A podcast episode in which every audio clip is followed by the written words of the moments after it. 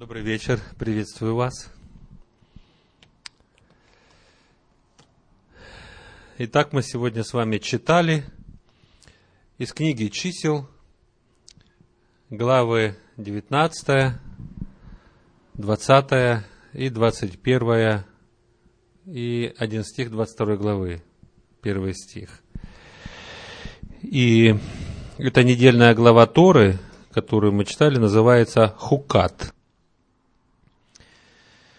Ну, вы заметили, что в этих главах ну, достаточно было немало событий произошло тогда, и, может быть, немножко сложно было понять, когда читал наш гость.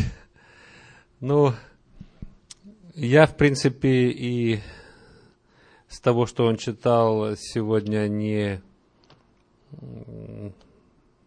буду особенно комментировать. Только, может быть, часть возьму мысль.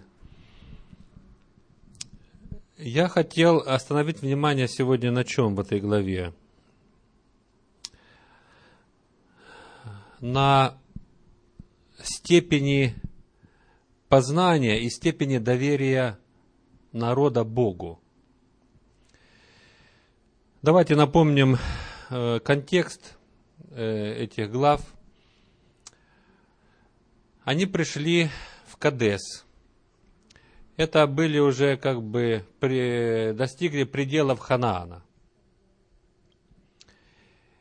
И они должны, им оставалось пройти э, Едом, и прийти непосредственно уже к Ханаану.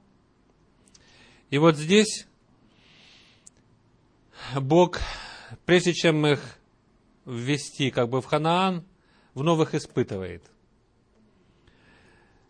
Насколько они на протяжении этого пути и всех э, пережитых чудес, событий, и опытов с Богом, насколько они выросли в доверии Богу, насколько они выросли в этих отношениях с Богом.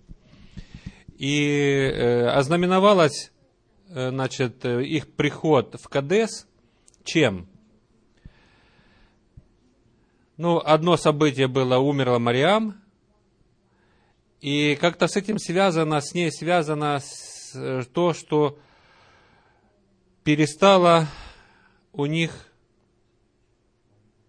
ну, быть вода, так скажем.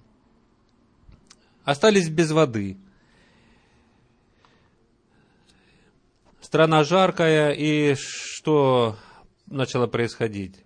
Второй стих 20 главы говорит, «И не было воды для общества, и собрались они против Моисея и Аарона. И возроптал народ на Моисея и сказал, о, если бы умерли тогда и мы, когда умерли братья наши пред Господом. Зачем мы привели все общество Господне в эту пустыню? Я это процитировал, и целью моей не является сейчас э, делать исследования и комментировать э, вообще э, историю с водой, Мариам и тот камень, который, из которого текла постоянно вода.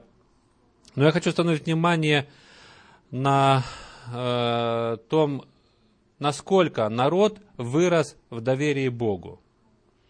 И ситуация сейчас показывает, что народ не, не был успешен в своем э, познании Бога, и так, чтобы Господь, чтобы они полюбили Господа и доверяли Ему, даже тогда, как, когда кажется, что и безвыходная ситуация, и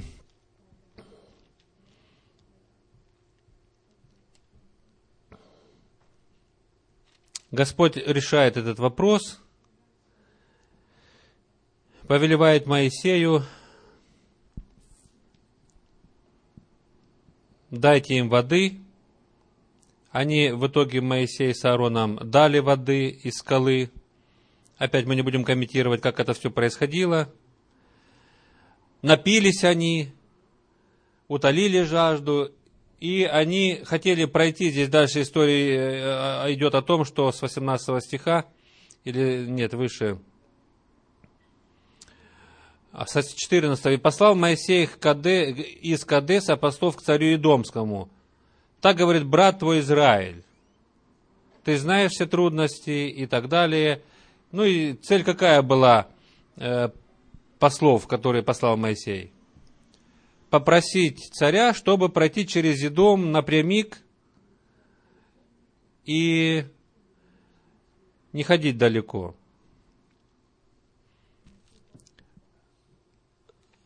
Но я хочу прочитать из Второзакония, вторая глава. Когда Моисей повторяет историю, он интересную вещь говорит. С первого стиха. «И обратились мы, и отправились в пустыню к Черному морю, как говорил мне Господь, и много времени ходили вокруг горы Сиира. И сказал мне Господь, говоря, полно вам ходить вокруг этой горы, обратитесь к северу. И народу дай повеление, и скажи, вы будете проходить пределы братьев ваших, сынов Исавовых, живущих на Сиире. И они убоятся вас, но остерегайтесь начинать с ними войну, ибо я не дам вам земли их не на стопу ноги, потому что гору Сир я дал во владение Исаву. И теперь смотрите, пищу покупайте у них за серебро и ешьте, и воду покупайте у них за серебро и пейте. То есть ситуация какая? Они подошли, пришли в Кадес, перед ними Едом, за Едомом уже севернее, уже Ханаан. И Бог уже знал, что пределы Едома, они изобилуют родниками, реками, горная страна, и там пищи много. Уже как бы им не надо вода, вот та скала, которая все время их э, как сказать, сопутствовала, и откуда вода шла, она им уже не нужна принципе. Бог говорит, будете покупать пищу, будете проходить, и воды будете пить, то есть там все уже есть. Но они еще не вступили в эту страну, а вода перестала течь. И вот ситуация. Что выявила ситуация? Ропот выявила то, что доверие Богу – недостаточно, познания Бога и Его любви к ним недостаточно, они готовы повернуть опять вспять, они готовы тут умереть, они готовы, э, в общем, на все только бы, э, только не доверять Господу. И вот эта картина вся показывает, насколько жизнь человека сориентирована на предметы, которые Бог дает, но не на Боге, который дает эти предметы и все необходимое. И теперь у меня вопрос, насколько э, вы видите, изменились люди, э, вот евреи, когда они вышли из Египта, какими они были, как они доверяли Богу в начале, и потом э, перечислите на за это время сколько чудес произошло. Ну, по крайней мере, они были очевидцами тех десяти яс, которые были на Египет излиты. Переход через Черное море. Представляете, какое-то чудо. Когда они перешли, они пришли к горе Синай, там они встретились с Богом. Потом Бог им давал манну, они эту манну ели, воду постоянно пили, обувь не изнашивалась, одежда не изнашивалась сколько времени. И вот опять уже на границах ситуация, и она показывает, что человек почти не изменился.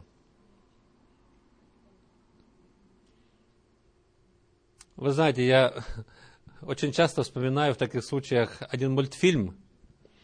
Как-то внук мой смотрел мультфильм, может быть, вы кто-то видели его, я не знаю, как он называется, но там действующие э, персонажи автомобили. Не люди и не зверюшки, как иногда показывают, а автомобили. И вот эти автомобили, они между собой разговаривают, они, знаете, у них там и рот есть, и, и они себе и э, позу могут занять определенную, и посмотреть друг на друга этими фарами. То есть э, авторы этого мультфильма наделили этих э, неживых автомобилей, наделили качествами людей. И это они друг другу говорят, и улыбаются, и возмущаются, и радуются, и восхищаются, или горюют там. Вы знаете, вот что грех сделал с людьми, что произошло с людьми на земле? Они стали подобны автомобилям, но не в этом мультфильме, которые не имеют ни души, ни разума, ни сердца.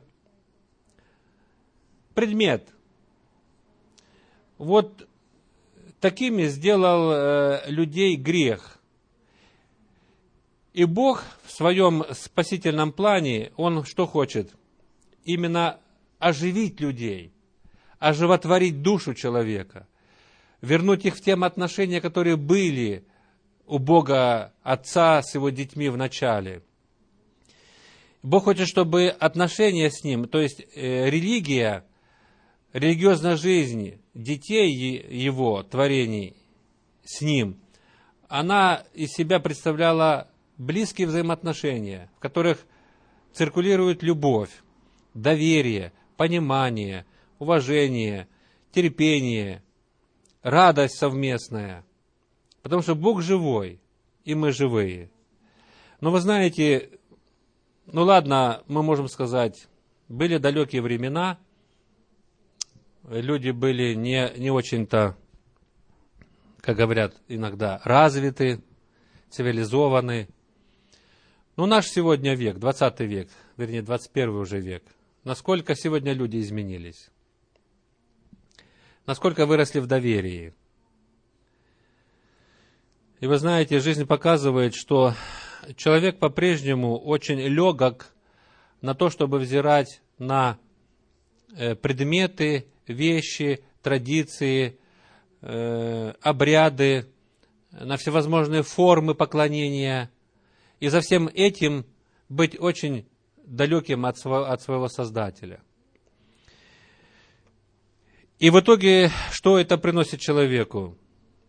Отсутствие таких близких отношений приводит человеку, приводит, приводит человеку к тому, что человек грешит всякий раз, когда приходит какая-то трудность в жизни, он всегда грешит, прежде всего своим недоверием Богу, и вторым тем, что он приступает те или иные законы. И вот в итоге, когда мы наблюдаем вот эту картину с Израилем, что происходит в итоге? В 20 главе, нет, 21 глава, нам показывает, что происходит в итоге. Господь посылает на народ ядовитых змей змеев, которые жалили народ, и умерло множество народа и сынов Израиля. Я читаю 21 глава 6 стиха. Я хотел остановить внимание вот на этом отрывке, его прокомментировать и для себя э, сегодня нам взять урок. Господь на них насылает ядовитых змеев, эти змеи, которые их жалили, что с ними происходило?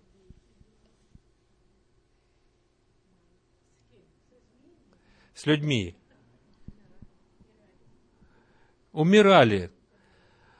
Но вот этот укус, как э, значит, говорят э, справочники и комментарии еврейские, что укус был от змеев такой, что тело горело, горело огнем изнутри. Горело, и человек сгорал, умирал. И пришел народ к Моисею и сказал, согрешили мы, вот представляете, чтобы осознать свой грех, что нужно сделать? Допустить Богу. Вот эту беду. Согрешили против Господа и против тебя. Помолись Господу, чтобы Он удалил от нас змеев. И помолился Моисей о народе. И сказал Господь Моисею, сделай себе змея и выставь его на знамя, и ужаленный, взглянув на него, останется жив. И сделал Моисей медного змея, поставил его на знамя, и когда змей ужалил человека, он, взглянув на медного змея, оставался жив.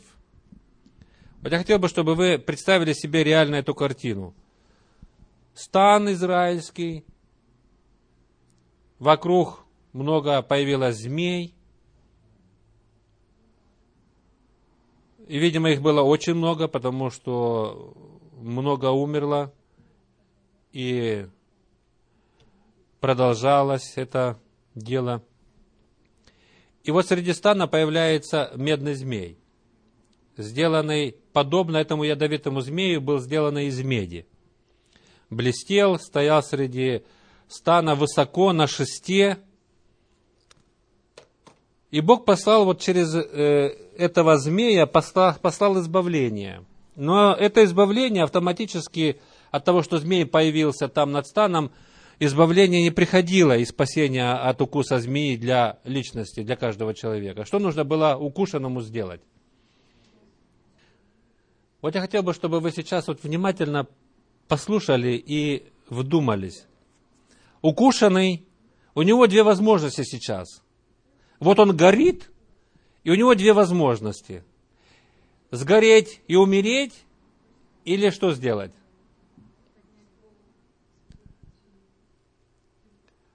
поднять взор наверх, посмотреть на этого змея, с жаждой остаться живым. И Бог обещал, кто взглянет, будет жив. Ну скажите, взглянуть тяжело или легко? Да, взглянуть очень легко. Просто подними голову, взгляни. Это очень легко, но что для этого надо, чтобы взглянуть? Верить в эти слова Божии. Взглянешь и будешь жить. И теперь посмотрите. Я хотел бы спросить вас, э, давал ли исцеление от укуса вот этот медный змей? Мог ли медный змей на шесте дать исцеление? – не мог дать. А кто давал исцеление? Вы знаете, я пытался найти комментарий в еврейских комментариях, и на этот момент э, практически ничего нету. И я нашел, вот есть комментарий Елены Уайт на э, этот случай, когда она описывает времена Иисуса Христа, когда Он родился здесь на земле и жил. И был такой э, случай. Пришел э, к Иисусу Никодим, один из учителей израильского народа. И теперь представьте, сколько прошло веков с момента входа из Израиля в Ханаан – сколько они там жили, и вот пришло время родиться Мессии, и Никодим почувствовал, что это какой-то особенный человек. Он не такой, как все. Он догадывался, что это, возможно, обещанный Мессия. И решил к нему пойти. Пошел к нему ночью, чтобы никто не видел, поговорить с ним. И вот этот человек, который был учителем Израиля, он до сих пор так и не понимал, как Бог спасает людей. Никак не понимал. Он был сориентирован, как и те его предки, на предметы, на обряды, на законы, на букву закона, на ритуалы. И он это все делал, и он думал, что в этом есть спасение. И вот здесь, в этой беседе, я хочу предложить вам открыть э, Евангелие Иоанна в четвертой главе. Иисус, отвечая этому Никодиму, он вспоминает историю его народа в пустыне, вот эту историю со змеями. И посмотрите, что он говорит. Это третья глава, Евангелие Иоанна, третья глава. Вот послушайте.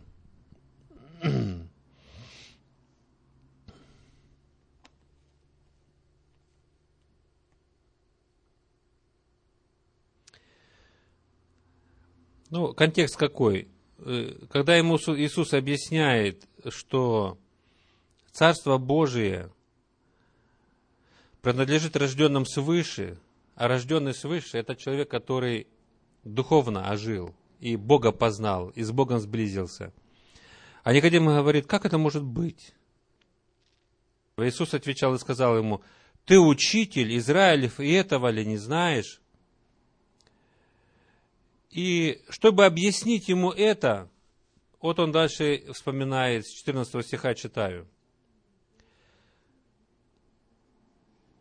И как Моисей вознес змею в пустыне, так должно вознесено быть Сыну Человеческому, дабы всякий верующий в Него не погиб, но имел жизнь вечную.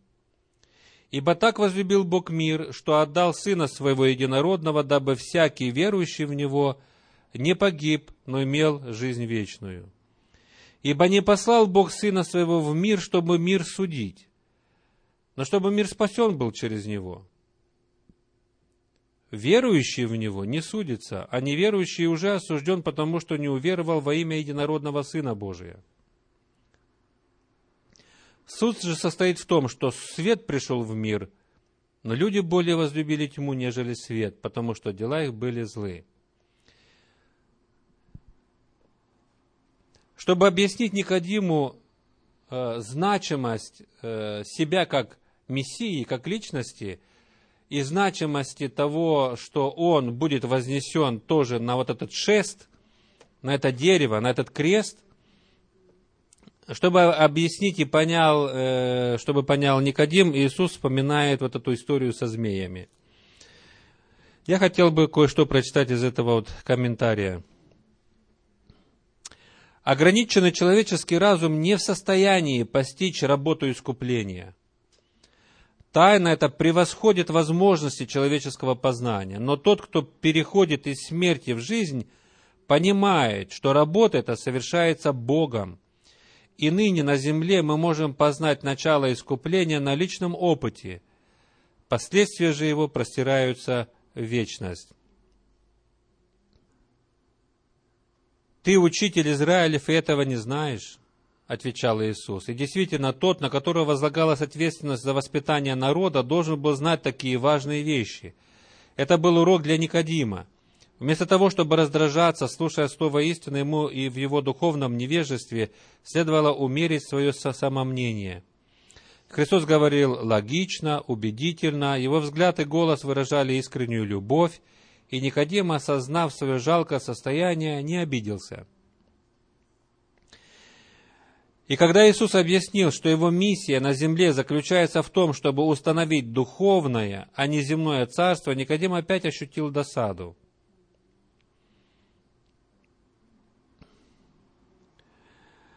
И увидев это, Иисус добавил, «Если я сказал вам о земном, а вы не верите, как поверите, если буду говорить вам о небесном?» Иисус, э, если Никодим не мог принять учение Христа о действии благодати на сердце, то как ему было понять природу его славного небесного царства? Не постигнув характер служения Христа на земле, он тем более не был способен понять его служение и на небесах. Слепота Израиля, не видевшего необходимости духовного возрождения, не могла быть оправдана ничем. Вдохновляемый Святым Духом пророк Исаия писал, «Все мы сделались как нечистые, и вся праведность наша, как запачканная одежда».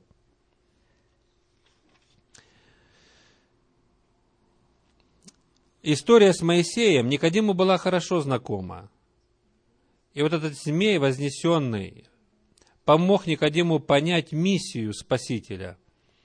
Когда израильский народ в пустыне умирал от укусов змей, Господь повелел сделать этого змея.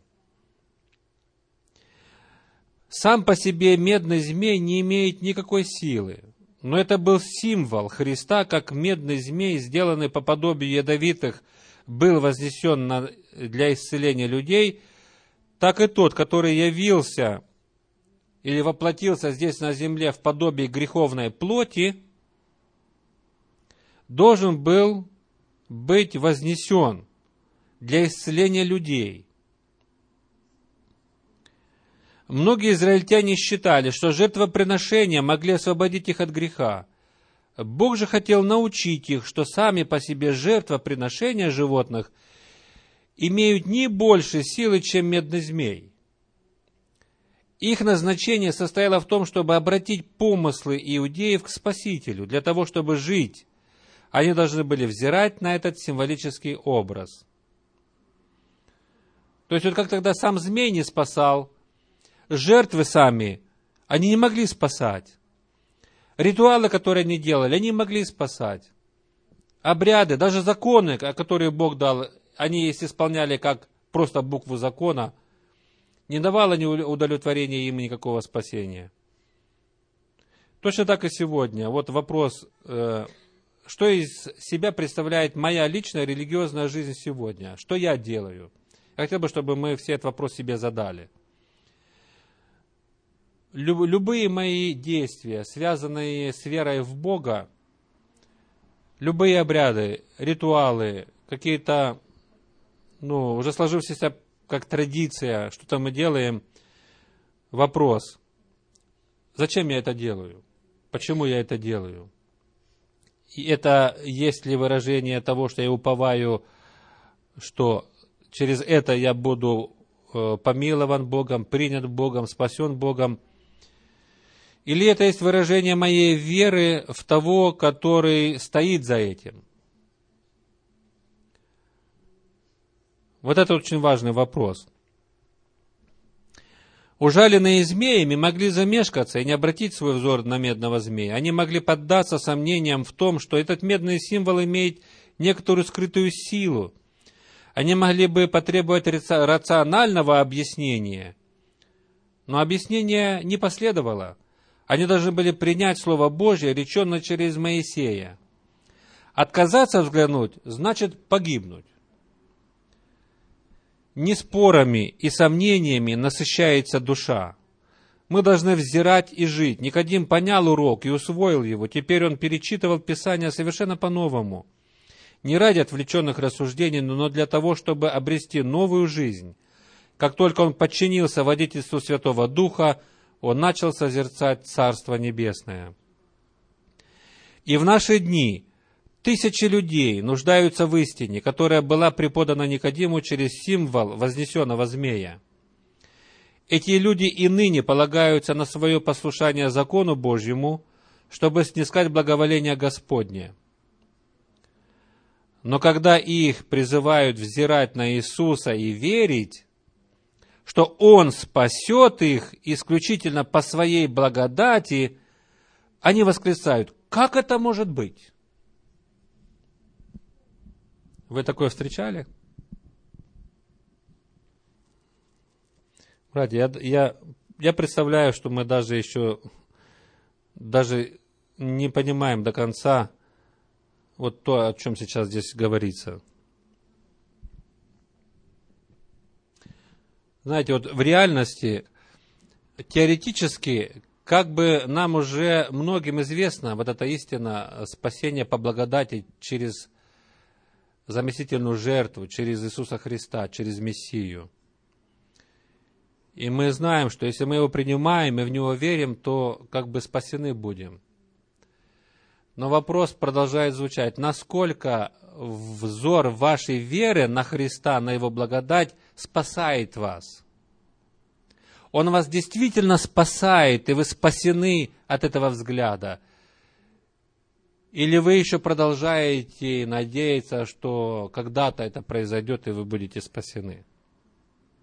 То есть вот этот вопрос, взирай, и благодать спасет тебя. Сейчас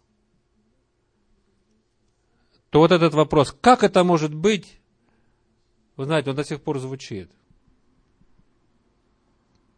Вот тогда это было реальностью, что человек ужаленный, он посмотрел и исцелился. Все, его уже не жгло тело, и он был здоров. Христос говорит, это был прообраз.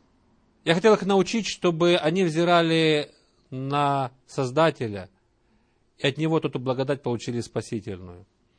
Сегодня Иисус уже на кресте был вознесен. Спасение им совершено. И у меня есть возможность у каждого из вас взирать на Него так, чтобы исцелиться сейчас. И вот вопрос.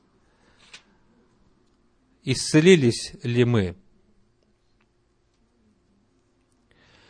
Подобно Никодиму, мы должны входить в новую жизнь, чувствуя себя закоренелыми грешниками. Кроме Христа нет другого имени под небом, данного человеком, которым надлежало бы нам спастись. Книга Деяний апостолов 4.12 пишет.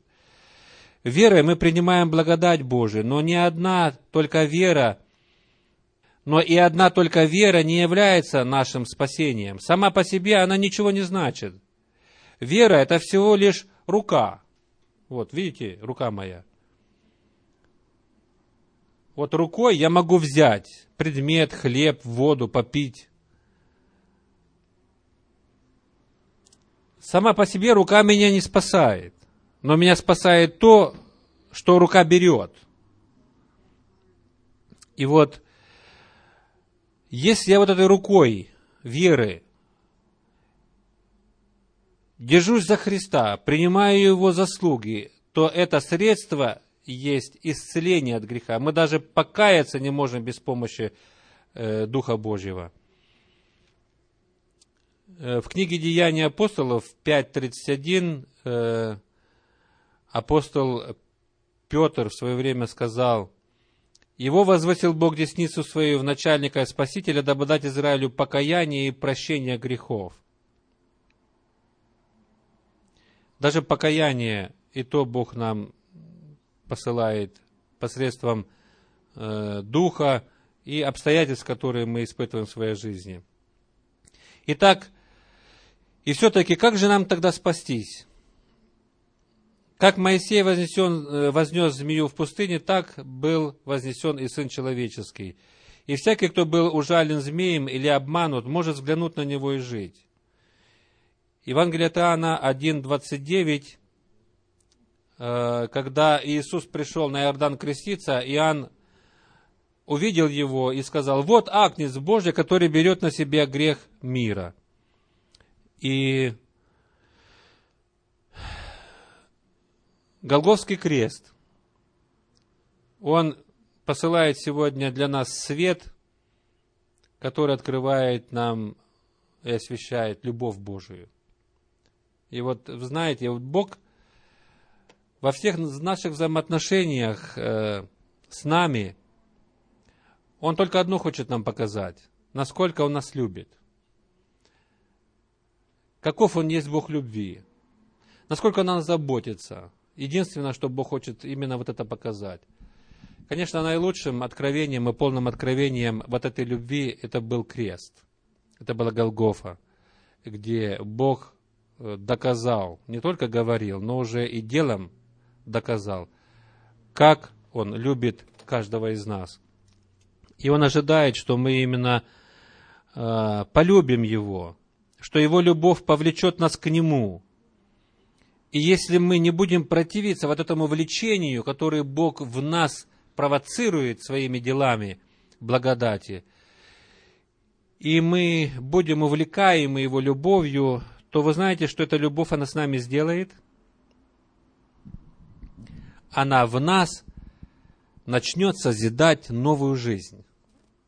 Ту настоящую жизнь, в котором течет, знаете, мир, любовь, радость и все, что необходимо для счастливой жизни. Когда мы начинаем быть увлекаемы Божьей любовью, смотреть на Него, держаться за Него. Сердце и ум обновятся по образу того, кто действует в нас желая нашей покорности Ему. И тогда, э, кто пережил на себе вот эту любовь Божию, с ним что происходит? Закон Божий, он уже в сердце находится. От сердца человек доверяет Богу, живет с Ним и ходит с Ним. Ну и в заключении я э, э, хотел прочитать вот этот последний абзац – После вознесения Господа, когда ученики Христа были рассеяны вследствие гонений, Никодим смело выступил вперед, он жертвовал средства на поддержание церкви, которая, как надеялись правоверные иудеи, должна была исчезнуть со смертью Христа. Во времена опасности Никодим, некогда осторожный, сомневающийся, стоял твердо, как скала, и укреплял веру в учениках Христа, материально поддерживая дело их. За это его презирали, преследовали те, кто прежде с почтением относился к нему. Он обеднел, утратил прежние почести, но не поколебался в вере, зародившейся в нем во время той ночной беседы с Иисусом. Что произошло с этим человеком, который понял истину, которую проиллюстрировал Иисус через медного змея? Что с ним произошло? Ну, конечно, здесь э, он понял, э, что вот этот змей, медный змей, это есть прообраз, иллюстрация того, что произойдет с Мессией. И когда он понял истину о Мессии, вот он истинная жертва, вот он истинный агнец. И вы знаете, вот это сердце его возродило, обновило, сделало другим. И он стал доверять Богу настолько э, ну, всем сердцем, что в итоге, как вот мы читаем здесь свидетельство, он был состоятельный человек и обеднел, все отдал для того, чтобы вот эта истина о Божьей любви – о Боге, как она открылась в Мессии, в Иисусе, стало известно всем. Уже ничто его не могло не устыдить, как он вначале стыдился своей веры в этого Мессию. Я хотел сегодня в конце э, всех вас позвать к чему? Взирайте на Бога, взирайте на Иисуса, на этого Мессию. И пусть любовь, которая открывается там, она покорит ваше сердце. И когда вы чувствуете, что Бог касается вас, открывайте сердце свое. Позвольте, чтобы вот истинная вера, она пришла в вашу жизнь. И чтобы эта новая жизнь жизнь с Богом, она была жизнью счастливой, жизнью наполненной миром, жизнью благословенной, жизнью, которая отличается верностью Богу. Верностью. Вы знаете, когда, если Бог посылал трудности в жизнь израильского народа, Он это делал по любви, чтобы пробудить в них чувство покаяния и жажду и необходимость в Боге. И сегодня, если что-то Бог будет допускать в вашей жизни, что-то вы встретите, знайте, это только по одной причине, потому что Он вас любит и хочет, чтобы вы вошли в более глубокие отношения доверия с Ним. Пусть Господь благословит нас в этих стремлениях, в этих познаниях. Аминь.